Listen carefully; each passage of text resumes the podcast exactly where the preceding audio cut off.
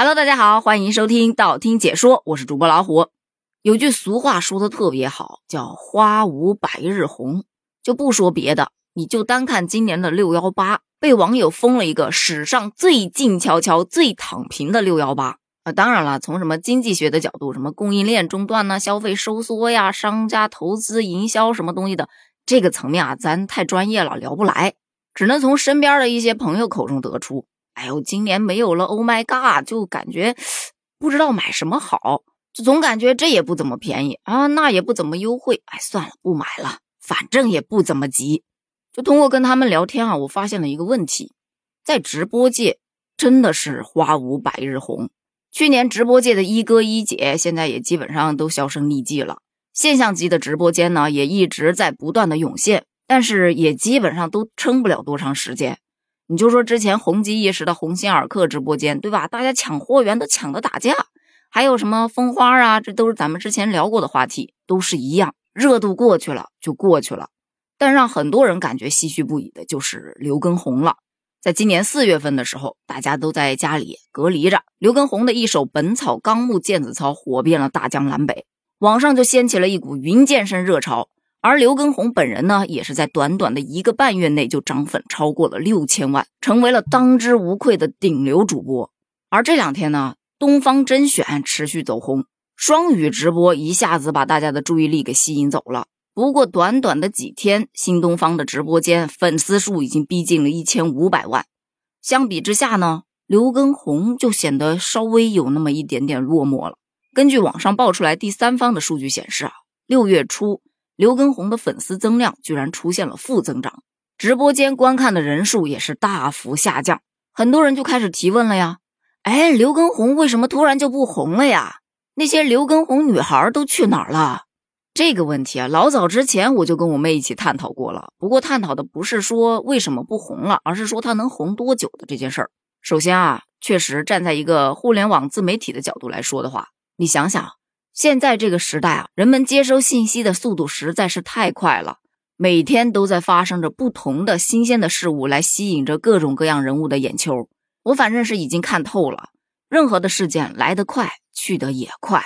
刘畊宏的热度算是持续的比较长的了，而且还有一点的是，他确实把健身这个东西啊更加接地气化了。很多平时不怎么爱健身的人也会跟着他去跳操，这就是最好的一点啊。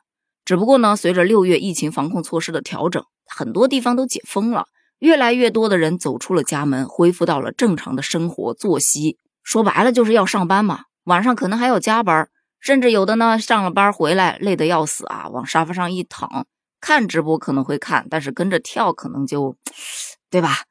所以对于很多刘畊宏女孩来说，那种憋在家中跟着刘教练跳操的日子啊，一去不复返了。这是一部分。其实还有一部分呢，他还在坚持跳，只不过呢，可能时间点儿赶不上，所以他会去跟着录播课跳。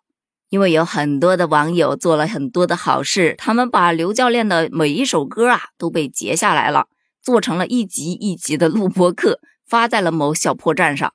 所以小破站上跟着刘教练跳操的，其实还是会有很多，只不过不进直播间而已。针对于网上有一些网友提出来的。哎呦，跳来跳去就那几首歌，就那几个动作，没新意呀。其实这一点呢，也确实是属于云健身当中稍微有一点局限性的地方。你如果说在线下的健身房，教练呢会根据你的情况，哎，给你去制定不同的课程，前面是初级，然后中级，然后高级，对吧？但是刘教练毕竟是在云健身啊，线上嘛，面对的是大众。这互动性和体验感上，到底还是会稍微的差了那么一点点。而且对于很多不少靠撸铁锻炼肌肉的健身达人来说，专业的健身房才是他们真正的归宿。所以也有很多人在期待啊，刘教练是不是可以从跳操的内容啊，以及健身的一些设备啊上面去做一些突破呢？这个因为我个人是不怎么健身的，所以我也不发表什么意见。但是在直播的这个时间上啊，确实啊，因为基本上都是晚上的七点半，这个点儿对于很多的上班族来说，可能饭都还没吃到口就要开始跳操了。不管从时间还是精力上，都不是一个特别好的时间点。但是没关系啊，就像之前咱们提到的，咱有录播可以看嘛。运动健身这一块，不管怎么说，都是一件特别有意义的事情。所以，希望刘教练能够坚持下来。刘畊宏女孩们其实还是在的，只不过都上班搬砖去了。那就像前面咱们说到的“花无百日红”，目前可能说正当红的就是新东方的东方甄选了。